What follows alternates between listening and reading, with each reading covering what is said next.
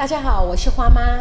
谢谢您收看今天的《听花妈说说话》。我今天想问陈炳浩临床心理师的一个问题是：呃，我们什么时候会需要找心理师呢？嗯，哦，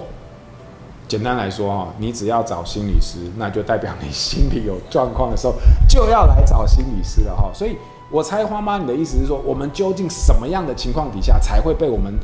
称作为心理有状况？好，那因为心理师基本上你从名字就知道，我们是专门提供跟心理有关的任何的领域的议题，我们都可以做。比如说，呃，这个如果我们再把它讲的比较结构一点的话，也就是说，只要跟你大脑的功能有关的相关的心理议题，都是我们在提供领域。提供服务的范围，比如说，我们举一个最简单的例子，什么跟大脑有关？情绪就是跟大脑有关的。那再来，行为也是跟大脑有关的。那由情绪跟行为延伸出来，放在一个关系里面的这个议题，也是跟大脑有关的。所以你会发现，行为、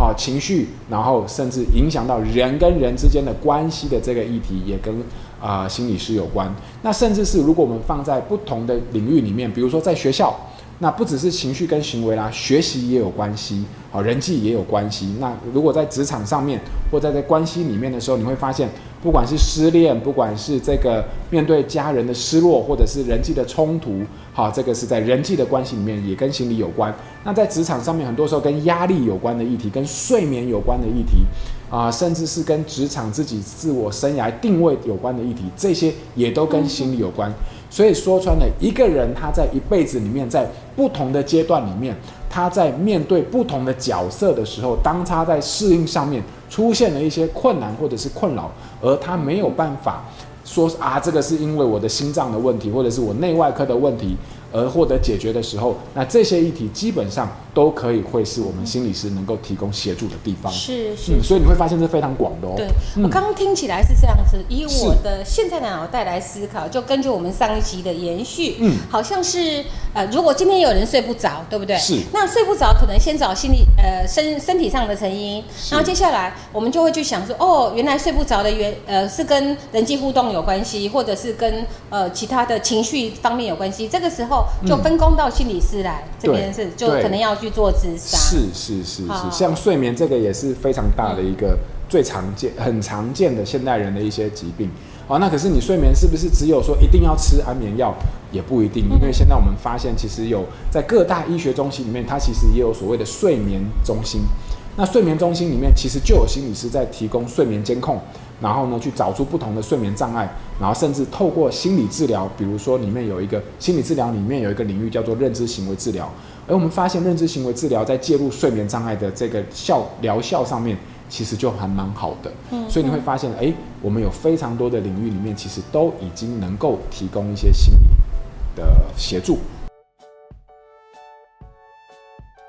我现在是在想，就是说，我们大人好像知道要怎么样去呃分别生理、心理，然后要去看心理师的准备，大概都有了。可是小朋友，大人觉得他有一点状况，然后大家去看心理师，那么在处理大人跟小孩上面看找心理师会不会有差别？差别有没有要注意的？差别很大。呃，要注意的就是说，其实每个人的议题都不太一样，但是如果概率的来分的话，哈，大人跟小孩。呃，我们在看法上面又不一样，因为你想想看，大人你现在来，基本上你遇到的一些问题，这些问题，老实说，它其实很多时候背后牵涉到的是你个人成长整个经验，你人格怎么被养成现在这个状况，你怎么成为你现在这个样子的一个结果。嗯，而你这样的一个结果跟环境互动之后呢，导致的问题本身，我们不有时候我们是没办法解决环境的。好，那我们就来看看你的这个人格的状态是怎么样子，能够得到一些协助。可是人格的状态，如果是你这辈子养成的一个结果，那很多时候我们花不少时间在处理处理这些人格养成过程当中所形成的某一些特点或者是特质，那这个就会比较花时间。好，那它也会比较漫长一点点。是，好，所以说处理大人的问题，基本上它是相对比较复杂，所以复杂就意味着我们要花蛮多的时间在慢慢的去。挖掘这里面的某一些东西，好，这个是大人的部分，因为它已经成型了。是。那在小朋友里面，小朋友跟大人最大的一个差别，就是说小小朋友有发展的一个特性。什么叫发展？就是他是从不成熟，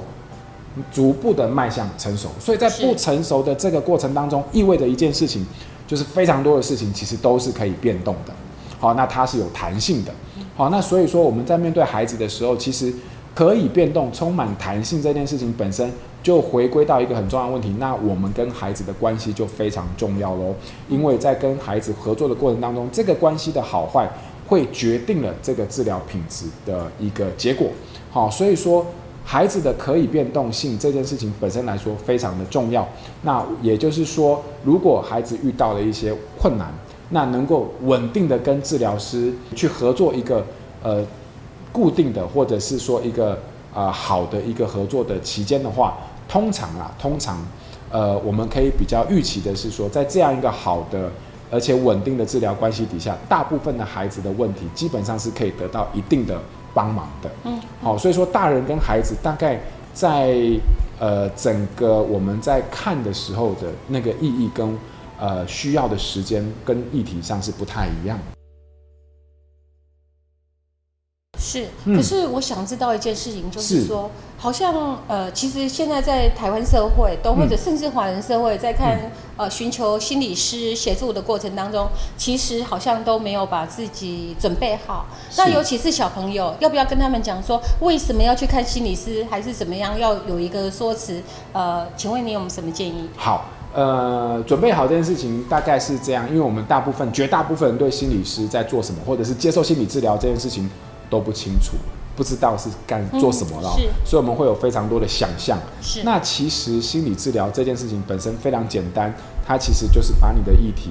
好提出来，然后透过心理师专业以心理学为专业的一个背景，一在关系的模式底下，两个人一起合作，迈向一个自我成长或觉察的。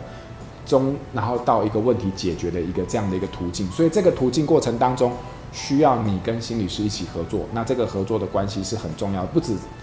呃决定于你，也决定于治疗师的能力。所以很重要一点是，当你在找心理师的时候，你其实自己也可以有一些选择性。当你觉得这个心理师对你的胃，或者是说他对你有帮助的时候，那当然你们就可以稳定的一起走下去。这个大概是我们很重要的一个前提。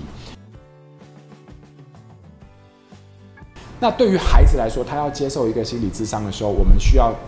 做任何的表述或者是做说明吗？我我个人是认同，我个人是觉得是需要的。那我们大概会说法是这样：我们观察到，或许在某些地方，啊，你遇到了一些状况跟困难，但我，啊，可能我是家长或者是老师，啊，我是其他人，我不知道可以怎么样跟你一起面对，所以我希望能够找一个专业的，呃，在这个部分有心理专业的。专业人士来跟我们一起来合作，来面对这样的一个困境。好，那希望透过这样的方式，能够帮助你在你原本的困境下面找到一些去应对，或者是去啊回应，或者是去适应的方法。那我想大概以这样的一个逻辑，或者是这样的一个精神介入的话，比较能够提供帮孩子去建立后续合作的一个动机。